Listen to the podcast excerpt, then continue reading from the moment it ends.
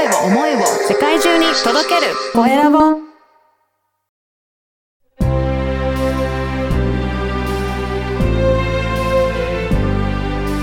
経営者の志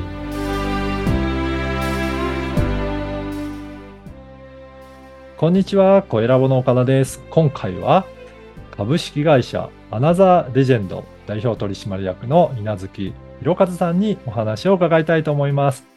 稲月さん、よろしくお願いします。よろしくお願いします。はい。ぜひまずは自己紹介からお願いいたします。ありがとうございます。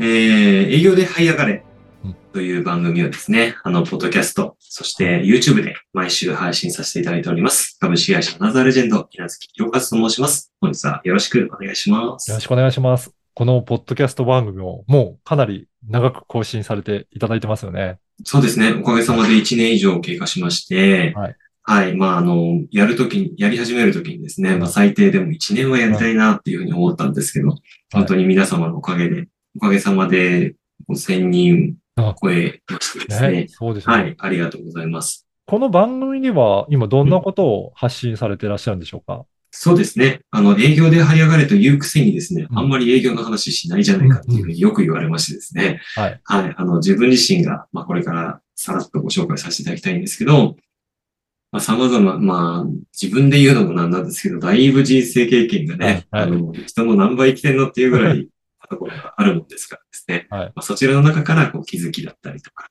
はい、あの、お伝えしたいことを、えー常々ね、そうですね。ああじゃない、こうじゃないとお伝えしております。いや、ぜひね、今日はそういった経験させていただいたこと、なんかそのあたりもお話を伺いたいなと思うんですが、今は、あのどういった場所でどんなことされているのか、簡単にお伝えいただいていいですか？はい、ありがとうございます。練馬区のあの大泉学園というところで、新聞の営業会社、今経営しておりまして、えーはい11年目になりますね。うん。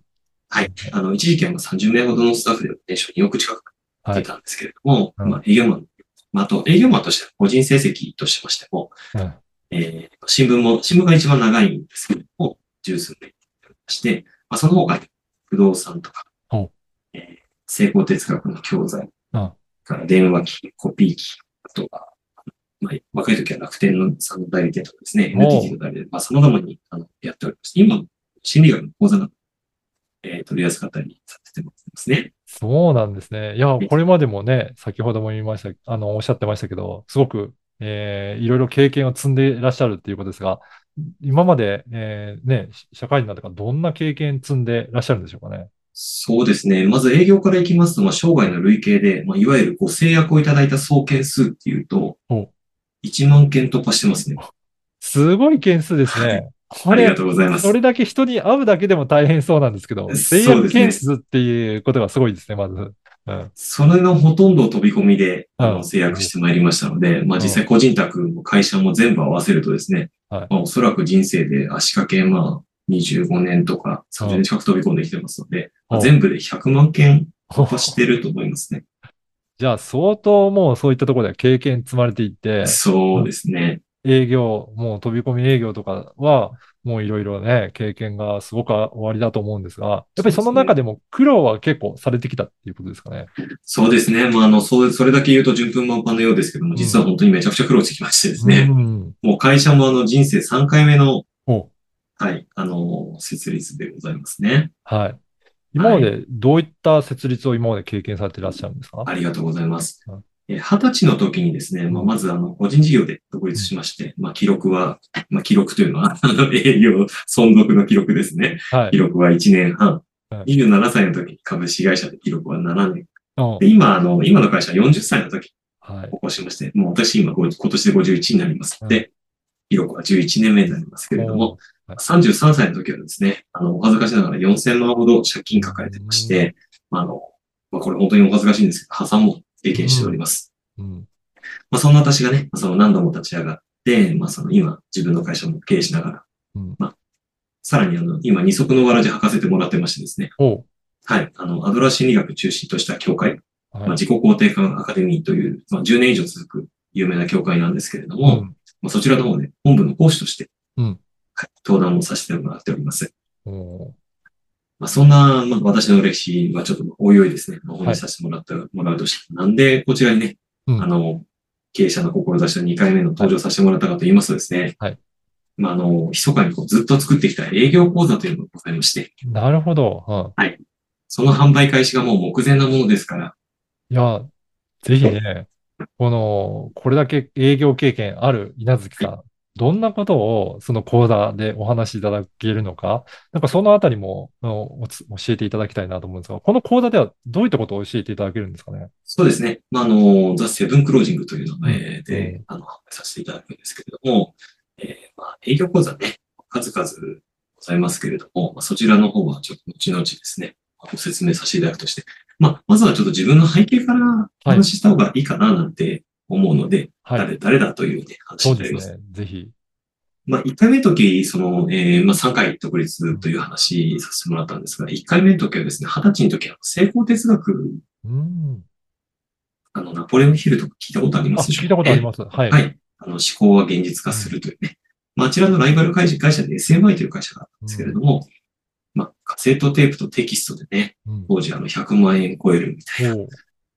まあ、今でこそね、やっぱりスキルだとか、講座だとかにそのお金かけるのって普通ですけれど、う当時、やっぱ30年前以上うんで、しかもまだ CD もないことで、はい。はい、カセットテープと本でね、100万超えるって、なん、なんだそりゃ、みたいな話ですね。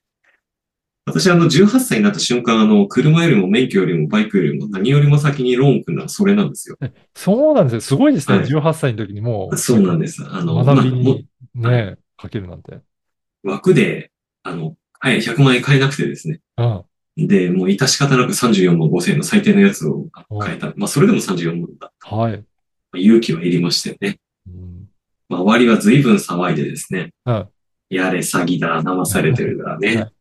うん、まあ、今みたいにね、こうして僕、出身新潟なので、うん。はい、新潟じゃね、何やってんのあんたみたいなえ話でね。えー、まあ、解約しろ、解約なんですよね。散々言われたんですけど、まあ、ただ自分、自分はですね、でも幼少の頃からお母さんなんかも変わったりとか、まあ、いろいろございましたもんですからですね。うん、実際の実の母親とは5歳までしか一緒にいられなくて、うん。結構あの家庭関係も壮絶だったんですね。うん。まあ、ちょっと本気で人生変えたかったんですよね。うん。親父のようになりたくないみたいな気持ちがすごく強くて。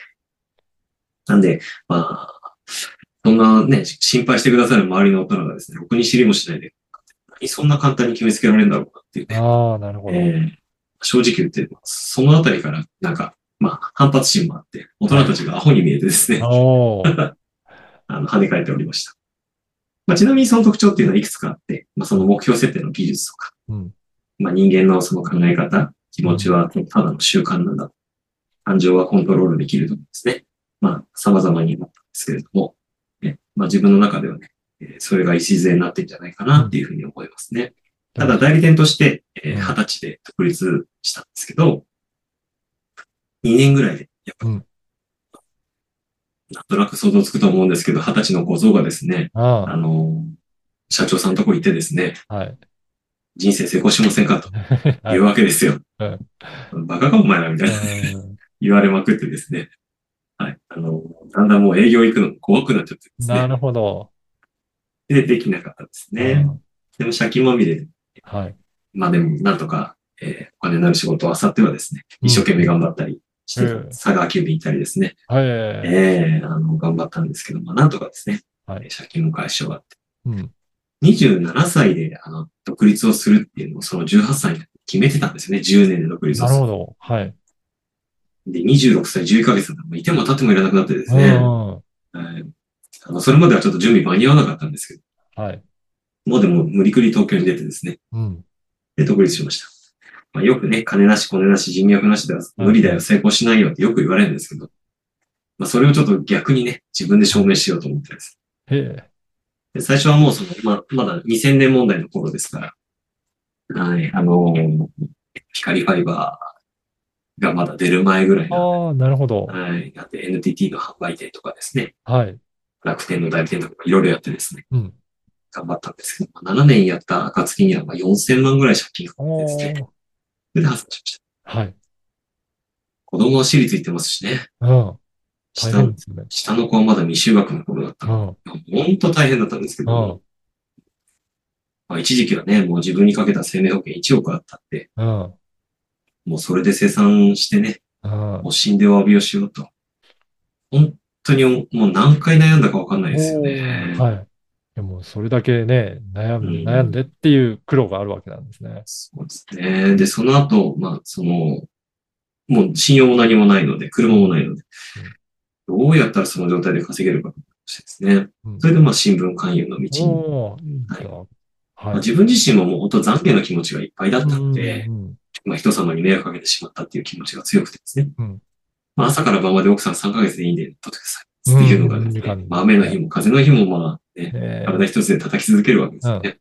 まあ非常に心境にあってですー、へね、もう出家のつもりだったので、自分の中では。ーはい。はい。まあ、そうこうしてるうちに認めていただけるような、おうまあ、成功をくじったんですね。おう40歳の頃には、こうなだいぶゆとりも出てですね。へえ、はい。で、あのー今の会社を起こすことになったんですけど、まあ、経緯はちょっとね、長くなっていくんで、割愛しますけれども。なんで、まあ、そのすべてを、まあ、飛び込み医療で、まあ、何度も復活してこれたかなっていうのがありますそうなんね。ですね。いや、本当にそ、なので、冒頭でもお話しいただいたよううに、んうん。相当な飛び込みの件数だったり、制約の件数もはい。すごく数を積み上げていらっしゃったっていうことなんそうですね。うんもうやっぱり、あ、契約取れないと走っていただいたりししましたよね。なるほど。いや、この番組はあの経営者の志という番組ですので、はいぜひ稲月さんの志についても教えていただけるでしょうか。まあ、やっぱりお伝えしたいことは2つですね。うん。はい。あのーやろうと思うならやっちゃいなってことと、あはい。それから、まあ、やったら諦めんなってことですね。あ、なるほど。はい。すべてはプロセスなんで。うん。うん。まあ、あの、看護婦さんって、まあ、多くのね、患者さんを見とるじゃないですか。うん。つまり、やっぱ最後見届けること多いって聞きますけど、その時にね、あの、多くの方何言うのってうん。うん。言ったら、うんまあ、あれやんなきゃよかったとかね、はい。これチャレンジしなければなんて人ほとんどいないんですって。うん。うん。うん、逆ですね。こんなんだったら、まあ、あれやっときゃよかった。これやっときゃよかった。なんでこれで若い時チャレンジしなかったっていう方が大半だそうですね。あうんまあ、特にお子さんいらっしゃる方。やっぱね、子供がいなきゃね、とかうん結婚してなきゃね、うん家のローンがなきゃね。でもそれ言われた子供は辛いですよ。うん。僕もね、あの、誰のおかげであの我慢してると思ってんだって、うん朝から晩まで言われ続けてきたんで、はい。じゃなかったら離婚だっつって、ずーっと言われ続けてた。とっとと離婚してくれよとかって思ってましたしね。はい。自分がね、あの、勇気ないだけのせい、何俺のせいにしてんのみたいなこと正直思ってました。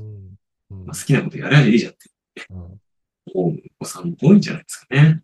ねだから売れるんですっていうところもあると思うんですけど。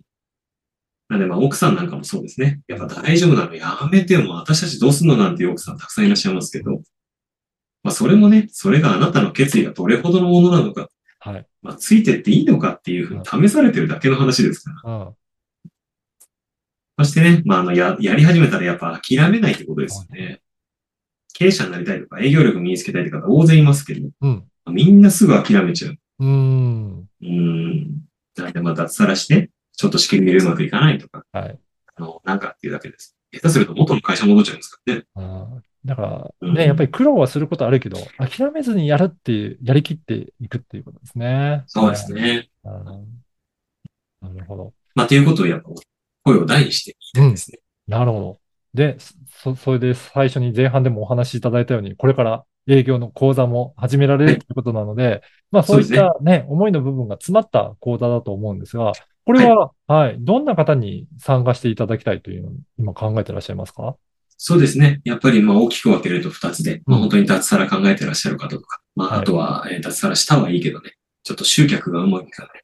うん。営業がうまくいかない。もうちょっと営業力つけとけばですね、あの、って感じてる方、売り上げ足んないよって思ってる方、えーと、あとはその、えいまあ実際営業のショックについてですね、はい。思う通りに稼げないななんていう方、このお二つ、ね2種類の方にね、お伝えしたいなって思ってます。まあ、あの、よくね、あの、多くのこう、営業講座ってございますけど、うん、ただやっぱそれを受けてね、あの、成果出ないっていう方たくさんいらっしゃるんですよ。はい。で、なんでってなってくると、やっぱ聞いてるとですね、やっぱ大体カリスマ講師と呼ばれる方がですね、うんご自身のやり方を押し付けてるからなんですよね。なるほど。うんうんうん、で、話すのじゅ、話す順番だとかね、運び方、うんこういうのトークスプリットとか言いますけど、その順番通りやればね、必ず売れる。うん。バカ言ってんじゃないよって話ですね。はい。まあ長くね、じゃあ、で、もうね、僕の私の、あの言うことさえ聞いてればね、ああれなんだ、今までの考え方全部捨てろみたいなこと言う方多いんですけあ。ど、あいや、それじゃあもう長く生きてこられた諸先輩方をね、あ。うん。あの、お相手するにあたってそんな甘くないし、そもそもそのじゃあ周りの教えや何かな、あのはいその人の努力を全部じゃあないがしろにするのかって話になってくるわ。うん。なんで大きくあのお伝えしたいのはやっぱ3つですね。はい。ヒアリングと、あとクロージング、それから新しさ。うん。うん。まあ一つに、まあヒアリングですね。ヒアリングは、ヒアリングしたら、その、大体で皆さん、あの、多くの営業講座で教えるので、ヒアリングしたら次プレゼンみたいなことよく言うんですけど、はい。じゃあ何を聞けたらヒアリングが終わるんですかっていう話になってくると、はい。いや、これね、最後の最後までヒアリングして崩しちゃダメなんですよ。おーずっと聞き続けるってことなんですね。あの、いや、どこかでですね。うん。うん。なんで、えー虹のようにですね、あまああ。ヒアリングをしながらプレゼンもしながら、やっていく。まあクロージングするときもヒアリングはするっていう。なるほど。うん。じゃないと認識の違いっていうのが出てきますからね。うん。う。うんん。やっぱこういう意味で言ったのに、うんお客さん、でも自分はこういうふうに受け止めてるなってことたくさんあるんで、常にやっぱりね、最後まで、こういう、こういう認識で間違いないですかねっていう感覚。うんそうじゃないんだとしたら、どうやったら、どういう感覚なんですかっていうヒアリングし続けないと。はい。そしてクロージングもで同じで、うん。うん。うん。あの、プレゼンが終わったらクロージング、ね、テスクロして、テスクロ終わったらクロージングなんて教えるんですけど、何言ってんだと。うん。うん。クロージングだってね、やっぱ最初からもうクロージングにつなげる感覚でいかないあとあ、はい。うまくいかないですね。そしてまあ、我流はやめてね、あの、はい言うこと聞けではなくて、うん。やっぱりその方それぞれの強みってあります。うん。うん。どうやったらその人の強みを活かしてね、営業していけるのかっていうのが一番のポイントです。うん。やっぱそこに自己肯定感っていうのが関わってきますしね。はい。その辺を、あの、えーその方その方に合わせて、うん。ビフォーアフターさえも、二人で話し、直接話し合ってですね、で、決めていく。はい。で、あの、必ず成果につなげる3ヶ月というのをお伝えしていきたいなというふうに思います。じゃあもう、稲月さんとしっかりと伴走していただきながら進めていけるようなそうですねですね。で、もちろん、あの、技術、まあ、そう言っても技術的なことも当然ありますので、であの、まあ、クロージングのね、あの、運び方だったりとか、そのプレゼンのやり方だとか、なんかっていう基礎的なことは全部お伝えします。本当10時間近く講座おを、えー、動画で動画で。何回でも見れるようにお伝えしておりますので、いやぜひね。それ以外に、はい、うん。あの、その方らしさっていうのをね、大切にしながら、お伝えしていきたいなっていうふうに。ね、基本を学びながらそうやってその人らしさっていうことで、ぜひね、今日の熱い思いの、えーそういったところで、稲月さんからちょっと教えてもらいたいなという方いらっしゃいましたら、このポッドキャストの説明欄に、えーアナジャ、アナザーレジェンドさんのホームページの URL を掲載させていただきますので、そこからあのお問い合わせいただければなと思いますので、ぜひね、あのお問い合わせいただきたいと思います。ありがとうございます。もうあの、ランディングページも仕上がって、あの、間近、販売間近なんですけれども、はいただちょっとね、あのー今まだでききってないので、うん。そうですね、あの、ホームページの方に募集とか、お問い合わせなんか、はいそちらの方に連絡先で、ね、お伝えいただければと思います。そうですね。そうすると、新たね、出来上がった時またご連絡いただけると思いますので、ぜひ、はいはい、登録いただけたらと思います。よろしくお願いします。今回は株式会社アナザーレジェンド代表取締役の稲月弘和さんにお話を伺いました。稲月さんどうもありがとうございました。ありがとうございました。